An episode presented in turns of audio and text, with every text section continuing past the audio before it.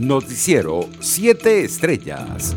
El médico infectólogo y miembro del Comité de Expertos de la Asamblea Nacional para el COVID-19, Julio Castro, expresó sus dudas sobre los anuncios realizados por el régimen de Nicolás Maduro en torno a la adquisición de 10 millones de dosis de vacunas rusas Sputnik 5 contra el coronavirus. El galeno aseguró que es una cuenta rara en vista de que 10 millones de vacunas para COVID a 12 dólares por vacuna representan 120 millones de dólares, pero la deuda del fondo rotatorio es de 20 millones de dólares y no han pagado hace un par de años. Algo no cuadra, explicó el galeno en su cuenta en Twitter.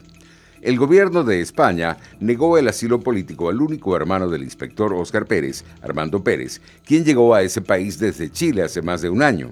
Sin embargo, el gobierno español decidió otorgar la residencia por razones humanitarias determinadas en la normativa vigente.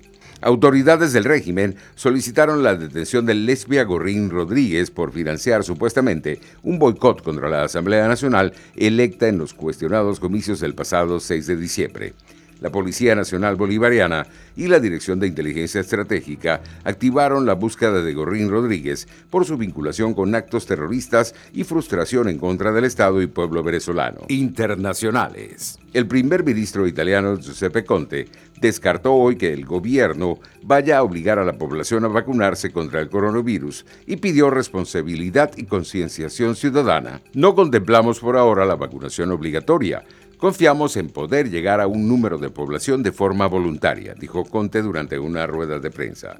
En otras noticias, una nueva variante del coronavirus SARS-CoV-2 no parece provocar una enfermedad más severa que otras variantes, según un estudio emparejado de la Agencia de Salud Pública de Inglaterra.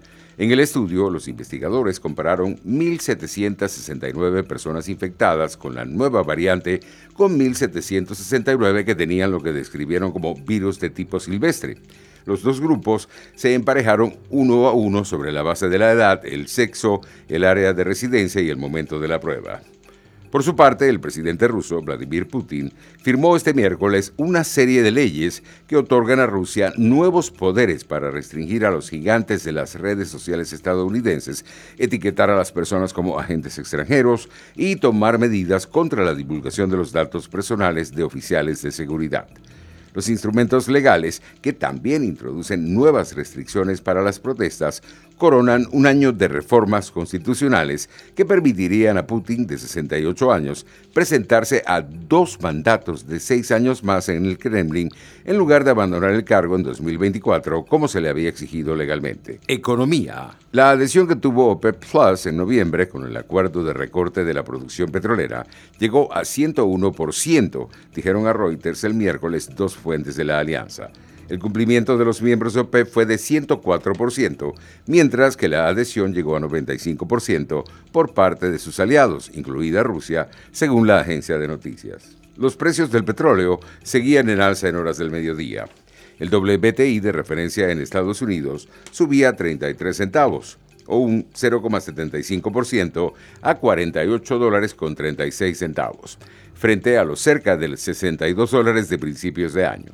Por su parte, los futuros del crudo Brent de referencia en Europa avanzaban 39 centavos o un 0,76% a 51 dólares con 48 centavos el barril, tras haber comenzado el año por encima de 66 dólares. Deportes. El entrenador argentino Mauricio Pochettino al que los medios franceses sitúan como sucesor del alemán Thomas Tuchel en el Paris Saint-Germain, podría llegar a la capital francesa a finales de esta semana, según lo indicó este miércoles el diario Le Parisien. El club parisino anunció el martes la destitución de Tuchel a medio año de que terminara su última temporada de contrato con el club.